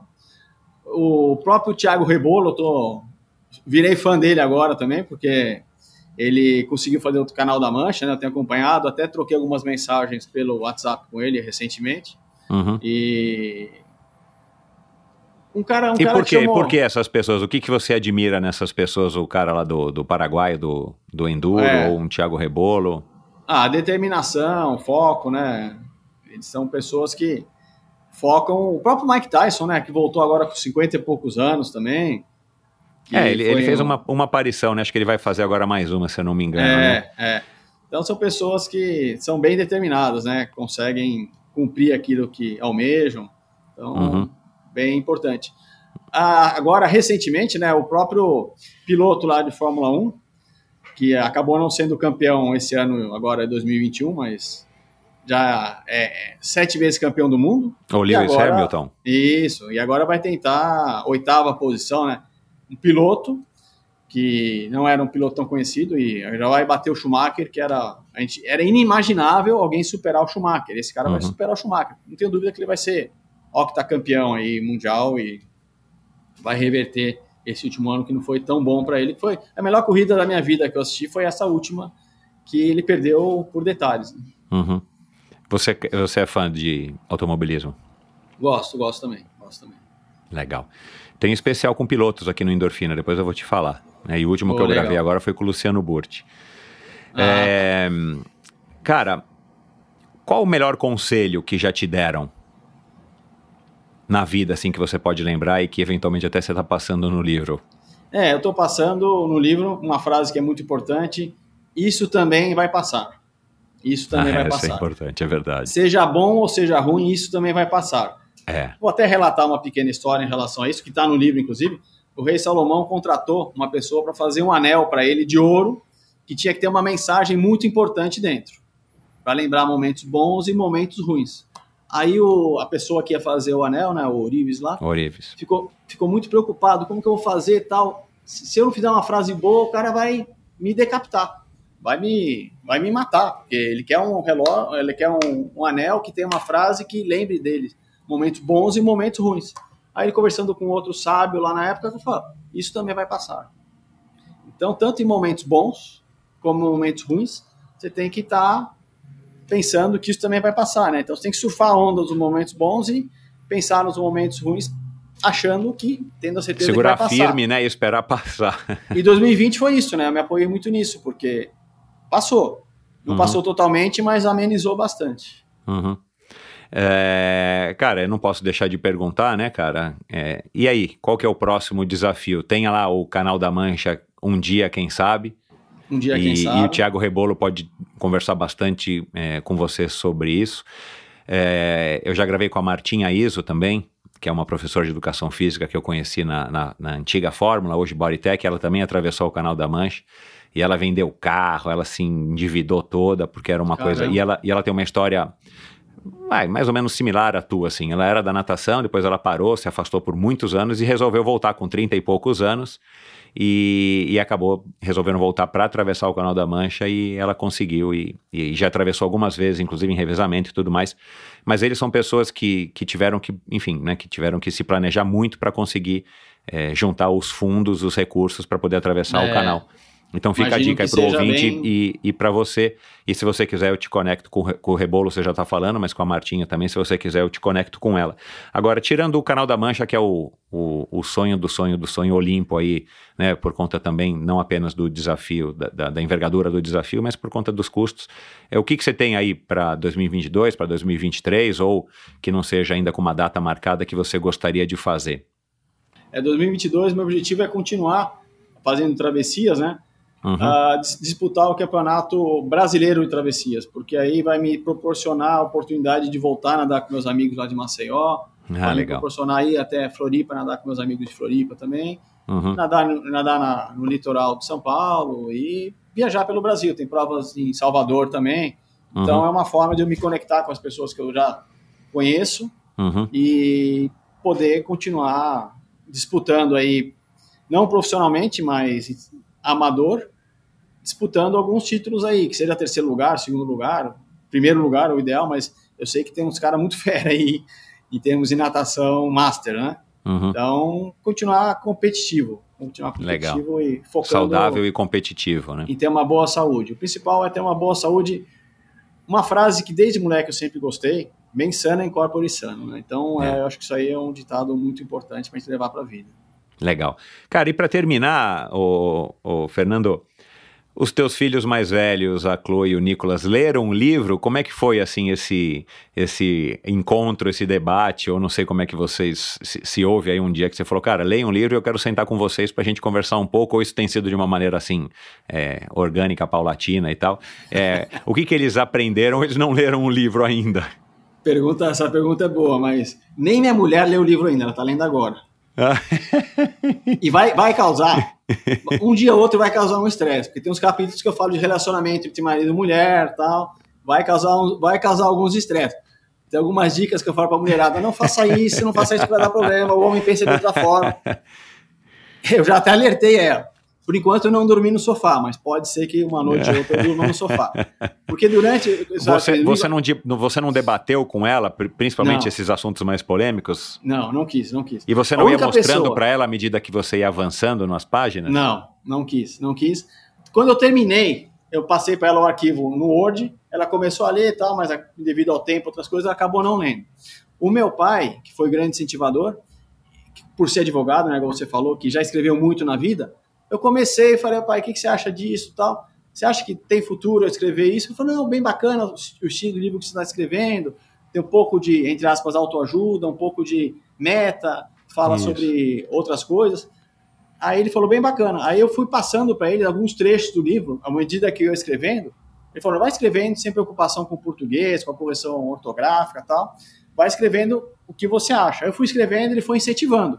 Eu falei, opa, meu pai, que é um cara super culto, que já leu muito, já escreveu muito, se ele está aprovando, então vamos embora. Aí foi um grande incentivador. Aí depois Entendi. disso, eu falei, vou escrever. Uhum. Pode ser que critiquem, pode ser que elogiem, mas na verdade isso aí não vai, não vai me afetar. Eu escrevi uhum. realmente pensando no que eu estava sentindo na época. Uhum. Essa sensação, né, a hora que você pegou ali o livro de fato, não o, o, boneco, não sei como é que chama, mas a hora que você pegou o livro impresso na mão e você viu que você já estava lá com não sei quantas cópias para você mandar para a família e para você vender e tudo mais. É, como é que foi, cara, essa sensação? Também foi emocionante, assim, você vê as tuas palavras, os teus pensamentos impressos ali e bem, agora, né, vão para o vento, vão para o mundo? Bem, bem emocionante, porque a partir de agora qualquer pessoa pode ler, né? Uhum. Bem emocionante. Tanto é que eu, aqui de São José do Rio Preto, faz dois dias que eu despachei para meu pai o livro, que ele não tinha recebido também. E aí, ah, agora, caramba, meu. Então tá tudo assim, tá tudo fresquinho. Tá tudo fresquinho. Apesar agora do livro ter sido receber. lançado em setembro. É, porque ele lançou, mas é um pré-lançamento, né? Então a editora. Ah, tenho, tá. Tem que vender uma, uma quantidade X de, de, de, de, sei lá, pré-venda para que aí Sim. possa rodar na prensa o. Ah, Felizmente, ah, em uma semana eu bati a, a cota. Eu tinha que bater em um mês, em uma semana eu bati. Lógico, envolvi todos meus amigos do exército, envolvi meus amigos do esporte, amigos do colégio. Oh, legal. Comprar, tá? Então foi, uma, uma, foi bem bacana, eles compreenderam a importância disso, que eu tinha que bater a cota, não é nem pelo valor, é para ter uma tiragem e tal. Claro, pra... é, você não vai ganhar dinheiro com o livro, né? Você não. quer que o livro se torne viável para a editora para que Isso. mais pessoas possam ter acesso a ele. Vai sair na versão, vai, na versão e digital? E-book, vai, vai sair na versão e-book, já vai sair agora. E assim tiver, eu já comunico no meu Instagram. Posso divulgar até o Instagram aqui? Claro, é. Já fala onde é que ele está à venda, né? Tem, a, tem o site da livraria, tem o Amazon tem, e tem, tem o, site da livraria, 500 km 2020, né? 500 km 2020, né? 2020, que é o Instagram, lá tem todas as informações, se quiser. Tudo numeral, né? Um... 500km2020. Então, legal para que as pessoas possam seguir, entrar em contato com você, né? Ou para fazer um Sim, comentário, para ver onde é que está disponível, se está achando, se não está achando. Estou aberto aqui. E lá eu tenho postado muita coisa. Acabei comprando uma GoPro, né? Tenho, tenho feito muita filmagem das É, você faz uns videozinhos. Você entrou nessa onda, é, cara, com 50 e poucos anos, é? Entrei, sem vergonha nenhuma, viu? Não, que sem bom, cara. Nenhuma. É isso aí, cara. É isso mesmo, cara. Se a gente não se modernizar, a gente vai ficar para trás, cara. É, um amigo meu até que é do marketing falou, pô, você precisa começar a divulgar. Eu nem tinha Instagram, pra verdade, eu tinha um que eu não usava. Você precisa começar a divulgar o livro no Instagram. Então eu comecei 50, 100, 200, 250 seguidores, aí o negócio vai crescendo um pouco. Uhum. E aí eu comecei a postar um monte de vídeo, eu nadando, vídeos da natação, dos treinos, eu no, lá no meio do mar lá falando. Legal. Então bem legal. É. Lá em Maceió tem uma piscina natural, eu mergulhando com os peixes, porque ah, nadava 2 quilômetros, é, nadava 2 quilômetros, chegava numa piscina natural, depois voltava, então dava 4 quilômetros, só, de, só de treino. É. E a GoProzinha aguenta bem.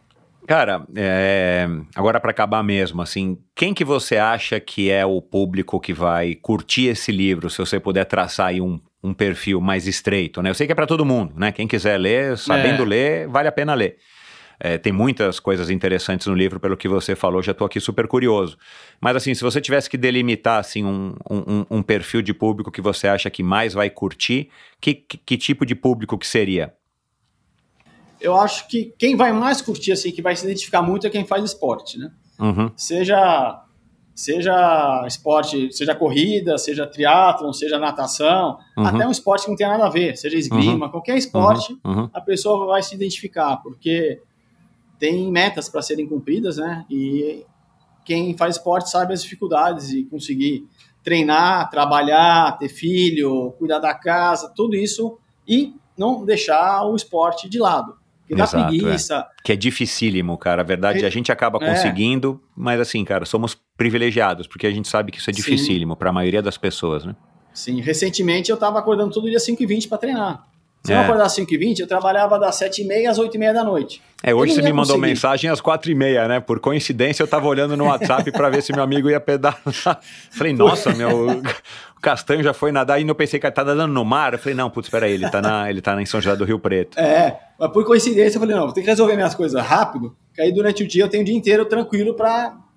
É, cara, isso aí. Pra resolver as coisas que uhum. é, o livro caiu, mas tá aqui. Então é isso, qualquer pessoa que gosta de esporte e também quem gosta de desafio, né? Seja profissional, metas profissionais, como atingir uma meta profissional na sua empresa, tudo isso tem bons relatos no livro. Show. E tem histórias divertidas do dia a dia também que aconteceram. Uhum. Perrengues, coisas que acontecem. Legal. Legal. Cara, é, parabéns aí por essa, por essa empreitada.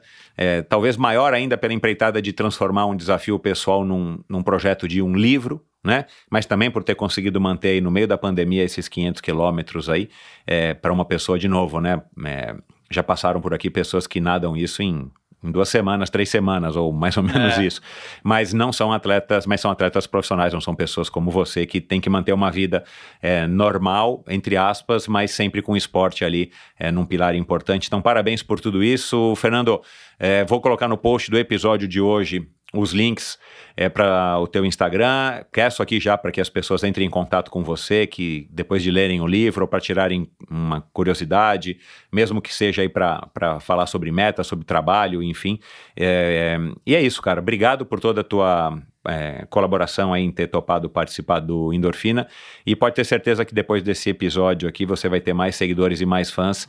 E tomara, pessoal, vamos comprar o livro aí do, do Renato, do Fernando, para. eu falei que eu ia falar Renato em algum momento. Do Fernando, para a gente poder ir aprender aí um pouquinho mais, muito mais, aliás, além do que a gente já aprendeu e se inspirou aqui nessa conversa rápida, né, com o, com o Fernando. Cara, é isso. Um abraço para você, cara. Boa sorte. E se você ou quando, né? Se não, porque eu já estou entendendo aqui que você vai ter, sim, um, um, desafio muito em breve aí, seja uns mil, ou o que quer que seja. Sim, sim. É, ou quando você tiver já angariado fundos para o seu canal da Mancha, se você quiser vir aqui contar como é que está sendo a trajetória e depois voltar para contar como é que foi, cara, vai ser um prazer te receber aqui, cara. E quando vier a São Obrigado. Paulo, avisa, né? A gente se encontra sim, lá no clube. Certeza. Não sei se eu estou nadando no teu ritmo, mas eu vou tentar. A gente vai dar uma nadadinha lá na, na piscina do Poli. Só os agradecimentos, né? Para não ficar mal na fita depois. Agradecer Pode. minha esposa por Legal. ter acompanhado esse, esse, projeto todo, Sabrina. Agradecer meus filhos, o Benício principalmente, que com quatro anos de idade, enquanto ele não tinha aula, eu ia treinar, ele ficava lá na arquibancada do clube brincando, ah. levava carrinho, levava um monte de brinquedinho e tal, ele ficava lá. Às vezes eu tinha que sair correndo da piscina para levá-lo no banheiro, voltava, caía de novo, continuava nadando. Olha lá, mas... olha lá, a vida como é que ela é, pessoal, não tem... Isso é pandemia, isso é pandemia, não tinha aula, Exato, sem aula. Cara. Então, Exato. tudo isso, mas mesmo assim, superei. Obrigado ao meu pai, que foi grande incentivador. Corrigiu até algum, inicialmente do livro, tal, alguma coisa. E é isso. Obrigado a você pela oportunidade. Bacana, cara. Um abraço e um bom restinho de semana para você, Fernando. Valeu. Obrigado, valeu. Um abraço. E é isso, muito obrigado pela sua audiência. Espero que vocês tenham curtido essa conversa aqui hoje com o Fernando Castanho um, um, cara comum que se propôs a um desafio é, super interessante, né? E, e, e, um desafio de fato para quem é uma pessoa comum, não é um mega atleta, e como tantos que a gente já recebeu aqui no, no Endorfina, mas é, e, e, que tem uma história é, bem legal com o esporte. Como teve a Maria Eugênia, né, que foi ao ar agora aí no comecinho do ano, no mês de... Maria Eugênia foi no mês de fevereiro, né, se eu não me engano isso, no meio de, de fevereiro. E outras pessoas que já passaram pelo Endorfina, mas é, já lembrando aqui, né, de pessoas que nós conversamos aqui no, no Endorfina e que a gente citou aqui, o Fernando Zogaibe, que foi ao ar aí faz pouco tempo, cara que também escreveu um livro, 50 Sábados, e que pedalou através do Brasil. Eu não falei aqui com o. Ah, acabei esquecendo, cara, de falar com o, com o Fernando sobre o André Koch, que criou o quilômetro solidário e que se propôs ao desafio de correr mil quilômetros lá na Praia da Baleia durante a pandemia, depois de ter ficado desempregado. Praia da Baleia é uma praia bem, bem legal para correr aqui no litoral norte de São Paulo. A gente falou aqui do Edmundo Foschini, da, da Martinha Iso, Thiago Rebolo, é, todas as pessoas aí que são é, super campeões aí de, de maratonas aquáticas, de travessias, a, o Thiago e a, no Thiago um episódio bem mais recente agora também no comecinho de fevereiro, logo antes da Maria Eugênia, e, e a Martinha Iso atravessaram o Canal da Mancha. Se você curte o Canal da Mancha, se você curte natação, já passaram por aqui Djan Madruga, é, já passaram por aqui Samir Barel, que atravessou, a Derbal de Oliveira, que atravessou o Canal da Mancha, é, vai passar por aqui o Alain Viana, é, quem mais já passou por aqui? A Mariana Chevalier, não posso esquecer, a, a, brasileira mais nova a atravessar o Canal da Mancha. Ana Mesquita, que foi a primeira brasileira a atravessar o Canal da Mancha. Enfim, tem bastante história aqui se você curte natação. E a Poliano Kimoto, que não atravessou o Canal da Mancha, mas foi né, medalha de bronze na, na Olimpíada do Rio de Janeiro. A Bettina Dorscheider, que também é uma atleta olímpica aí da natação é, de maratonas aquáticas e de piscina. Enfim, muita gente bacana já passou aqui pelo Endorfina Podcast. Luiz Lima, bom, eu não vou terminar de falar nunca, porque já foram muitos, eu também vou esquecer. Mas vamos lá. Bom, escrevam pro. Escrevam pro pro Fernando. Tenho certeza de que ele vai curtir. Comprem o livro dele se vocês querem é, se aprofundar um pouco mais aí nisso que ele acabou de, é, de demonstrar aqui pra gente. Eu, eu aconselho, porque é um cara super inteligente e, e vivido e com uma história aí, uma. Enfim, como eu falei aqui agora, esse desafio dele é muito bacana para uma pessoa comum. E, e mais, ainda mais em pandemia, em, em, ano de pandemia, o cara teve aí a coragem de manter a meta dele e eu tenho certeza que pode inspirar e ensinar muitos é, de nós. Bom, endorfinabr.com, esse é o meu site onde você encontra todos os episódios do Endorfina, links para todos os episódios, para as redes sociais, para assuntos conversados no episódio de hoje e todos os outros episódios. Lá também você encontra um link para o meu canal no YouTube, onde você vai poder assistir a esse episódio, se o YouTube é o que te agrada, onde você encontra link para o meu canal no Instagram, minha página no Instagram, meu perfil, perdão, no Instagram, onde você pode assinar também através do site a newsletter. Toda sexta-feira eu envio um e-mail com assuntos que eu acho que são relevantes de serem compartilhados, com reflexões sobre os convidados ou o convidado da semana. E lá também no endorfinabr.com você pode apoiar financeiramente esse projeto, por que não? Né? Você já paga o Netflix, você já paga o Spotify, você já assina o jornal. Se você pode, tem interesse e está se inspirando e aprendendo coisas aqui com os meus convidados, sua ajuda é muito bem-vinda, então sinta-se super à vontade. É, a partir de 20 reais você já pode contribuir com esse projeto e, claro, a sua ajuda é muito bem-vinda e de quebra você ainda pode ganhar aí produtos super legais que eu crio com exclusividade para vocês que decidem apoiar o Endorfina. É isso, pessoal. Muito obrigado pela sua audiência. Até o próximo episódio do Endorfina. Um abraço e juízo. Tchau. Você conhece a Bovem?